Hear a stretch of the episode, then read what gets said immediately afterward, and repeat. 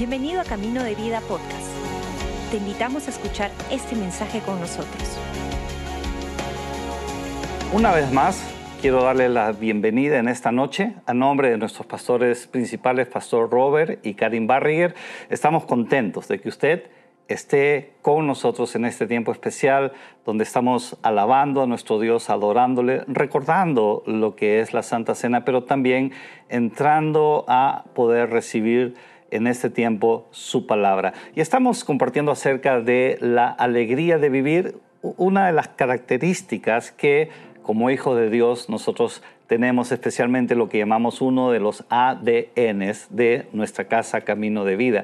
Y quiero, quiero mencionar a, un conocido psicólogo que escribe sobre una pirámide. Él escribe un libro sobre una pirámide que está representando las necesidades o aspiraciones básicas de, todo ser humano, de la mayoría de los seres humanos. Y, y él pone en, en la base de esta pirámide, él pone la necesidad de la alimentación, él sigue poniendo el vestido, sigue poniendo la vivienda y sigue poniendo sobre esta pirámide la necesidad de cariño y sentirse importante, de tener afecto de todo ser humano.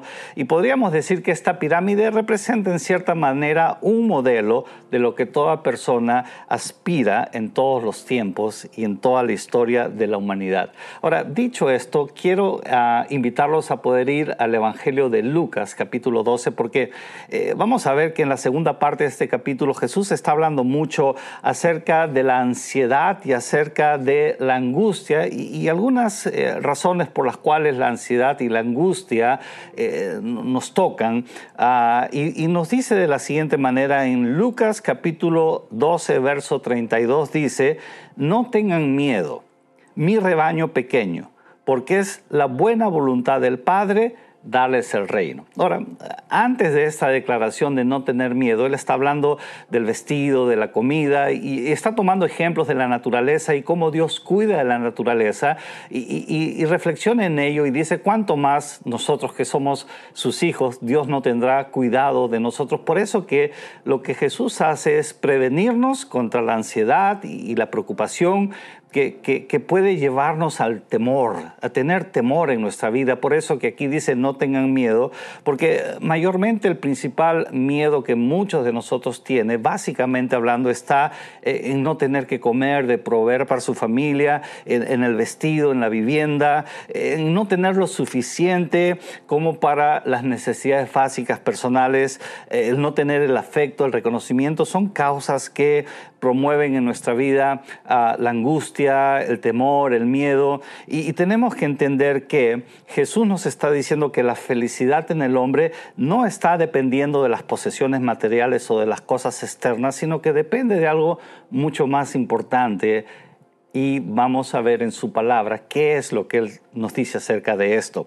Ahora, solamente para recordar que en el Evangelio de Juan, eh, en capítulo 10, verso 10, Jesús dice que el, el enemigo, el ladrón, viene para robar, para matar, para destruir.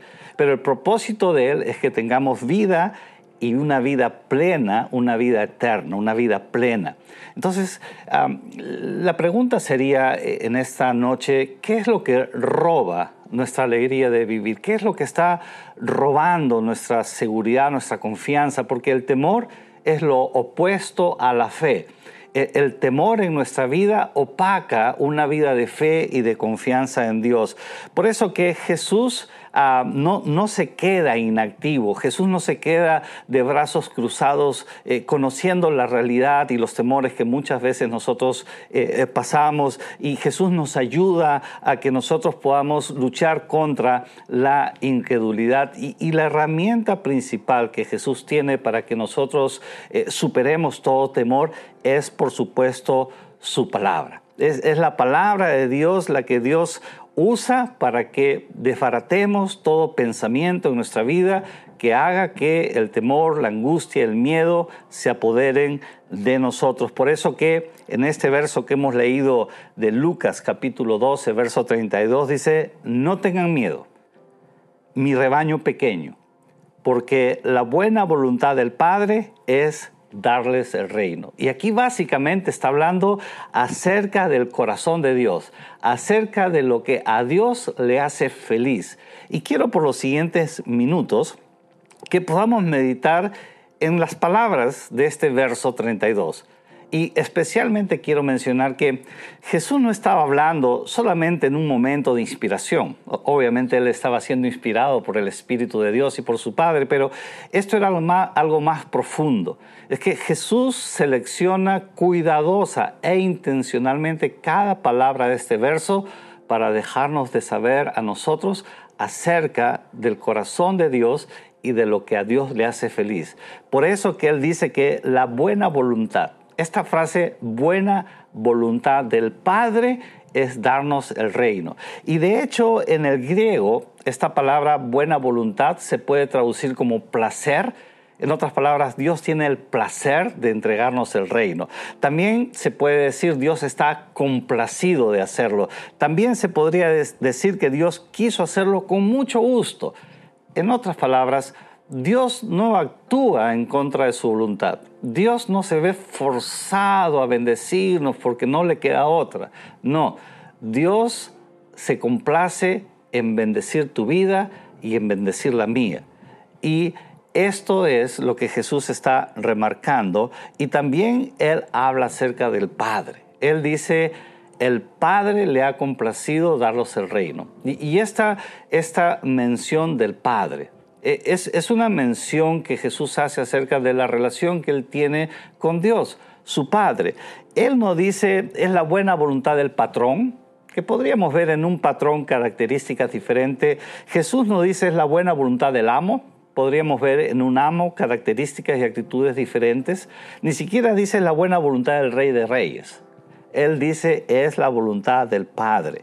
Y esto es lo que Jesús quiere transmitir a nosotros en una relación de hijos a padres. Por eso que en el Evangelio de Juan, capítulo 14, verso 8 y 9, dice lo siguiente. Señor, dijo Felipe, muéstranos al Padre y con esto nos basta. Felipe quería resolver las cosas de una manera así pragmática. Muéstranos al Padre y esto nos basta. Pero Jesús le respondió, Felipe, tanto tiempo llevo ya entre ustedes y todavía no me conoces? El que me ha visto a mí ha visto al Padre. ¿Cómo puedes decirme, muéstranos al Padre? Y, lo que sucede es que Jesús es quien nos revela al Padre. Jesús es quien nos muestra al Padre. Y la forma de conocer el corazón de Dios como Padre es a través de una relación con Jesús.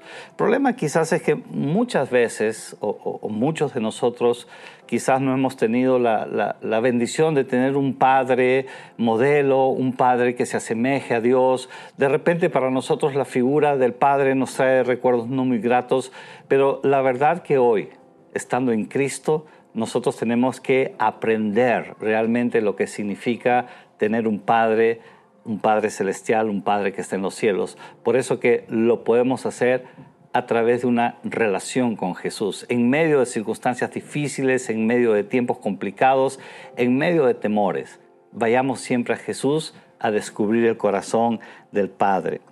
Otra, otra palabra interesante en este verso, como digo, Jesús usó cuidadosamente cada palabra porque Jesús dice, a mi Padre le ha placido dar el reino, darles el reino. Ahora, Jesús no dijo que eh, Dios iba a vender el reino. Eh, Jesús no dijo que Dios iba a intercambiar el reino. Jesús dijo claramente que el corazón de Dios es darlo, es darlo con toda libertad, es darlo por gracia. No es tanto si nosotros lo merecemos o no, no es si hicimos o no hicimos lo necesario, no depende de nosotros, depende del corazón de Dios y Él quiere darlo libremente y gratuitamente. Entonces, estamos hablando aquí que Jesús habla de una forma intencional y él menciona, es la buena voluntad del Padre darles el reino. Pero aquí hay algo más y, esta es otra declaración que Jesús hace acerca de mi pequeño rebaño, mi pequeño rebaño. Y, Jesús tomó cuidado, como digo, en eh, usar cada frase, cada palabra. Y en este versículo de Lucas capítulo 12, verso 32, es la única parte en todo el Nuevo Testamento que encontramos la referencia mi rebaño pequeño, mi rebaño pequeño. Ahora es interesante, si, leemos el primer versículo de este capítulo 12 de Lucas, que Jesús le estaba hablando a una gran multitud. Dice que habían miles de gentes a, tal punto que entre ellos mismos no, podían acomodarse. Y Jesús hablando a una multitud impresionante, dice mi, pequeño rebaño. Que Jesús no estaba haciendo referencia en algo numérico. Jesús estaba haciendo referencia en algo por lo cual muchas veces nos hemos sentido pequeños. ¿Alguna vez usted se ha sentido pequeño? ¿Alguna vez usted se ha sentido insignificante? Quizás está rodeado de mucha gente, quizás tiene cosas materiales también a su alrededor, pero temores en su interior que lo hacen sentirse pequeño, pequeño ante las dificultades de la vida, pequeño ante las enfermedades que se puedan presentar. ¿Usted se ha sentido pequeño ante los problemas económicos, ante los desafíos de la familia? Ante las exigencias que la sociedad tiene para con nosotros? ¿Se ha sentido pequeño?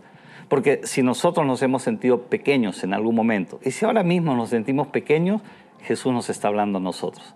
Somos su rebaño pequeño y Él es el que nos cuida. Por eso dice mi rebaño. Ahí nos habla de una relación con Él ahí nos habla de una relación de afecto con Él. Es su rebaño pequeño. Él tiene especial cuidado de cada uno de nosotros. Por eso que en el Salmo 95, 7 dice, porque Él es nuestro Dios, somos el pueblo que Él vigilia, el rebaño a su cuidado. Y este Salmo tiene un contenido suficiente para que nosotros, aún siendo pequeños, vengamos a alabar a un Dios que es grande. Este salmo tiene el contenido suficiente para que reconozcamos que las virtudes están en Dios y que de Él depende nuestro cuidado en medio de momentos difíciles de la vida. Por eso que quiero, quiero cerrar este mensaje, quiero cerrar esta, esta idea cuando en este verso 32 Jesús está haciendo referencia a que al Padre le ha complacido darnos el reino es, el reino. Y este es el mensaje central de este verso. Es la forma como nuestros temores pueden ser disipados. Es que si nosotros tenemos la promesa del reino delante de nosotros, caminaremos felices y caminaremos con esperanza y caminaremos con fe hacia la promesa que Dios nos ha dado. Pero, como dijimos, Él da el reino, él, él nos entrega el reino. Pero a la misma vez el verso anterior, el verso 31 del capítulo 12 de Lucas dice, ustedes, por el contrario, busquen el reino de Dios y todas las demás cosas serán añadidas. Ustedes por el contrario. ¿Por qué habla acerca de por el contrario? Porque en este capítulo Jesús está hablando del afán y de las personas que se dejan envolver en el afán, pero Jesús no está desconociendo las, las necesidades básicas que todos nosotros tenemos. Lo que Jesús está haciendo es invertir el orden. Porque cuando, cuando solamente nos preocupamos y nos afanamos por las cosas de la vida, nos olvidamos que hay cosas más importantes que la vida misma. Y es poder vivir bajo la promesa de Dios en que hay un mundo y hay un reino venidero, pero también ese reino se hace presente en este tiempo y en esta vida y en esta tierra a través de poder buscarlo a Él. Por eso que nosotros le animamos a que tenga una relación con Dios. Tenga una relación con Dios a través de Jesús. Búsquelo en su palabra. No, no lea su palabra como algo que hay que cumplir en la agenda del día. Aprendamos a tener deleite en la palabra en tener tiempo en la palabra, en meditar en la palabra y poder tener una vida de oración con Él, para que Él pueda revelar a nosotros acerca de todo su amor y su cuidado que tiene para con nosotros. Si usted está en esta noche por la primera vez escuchándonos, me gustaría terminar esta reunión, este tiempo, especialmente este tiempo del mensaje, con una oración. y sería un privilegio si usted me acompaña en esta oración. Lo único que tiene que hacer, si usted nunca hizo la oración de salvación, es una primera vez donde usted de una forma consciente y voluntaria invita a Jesús a su vida. Si usted quiere hacer esta oración, ¿dónde está? Solamente repita conmigo estas palabras. Repita conmigo. Señor Jesús, en esta noche te recibo como mi Salvador y mi Señor. Jesús, acepto el sacrificio de la cruz y entiendo que en esa cruz te llevaste mi pecado y desde esa cruz me regalas el reino tuyo, el ser hecho hijo tuyo. Amén. Gracias por acompañarnos. Esperamos que hayas disfrutado el mensaje de hoy. Si deseas más información, síguenos en nuestras redes sociales o visita caminodevida.com.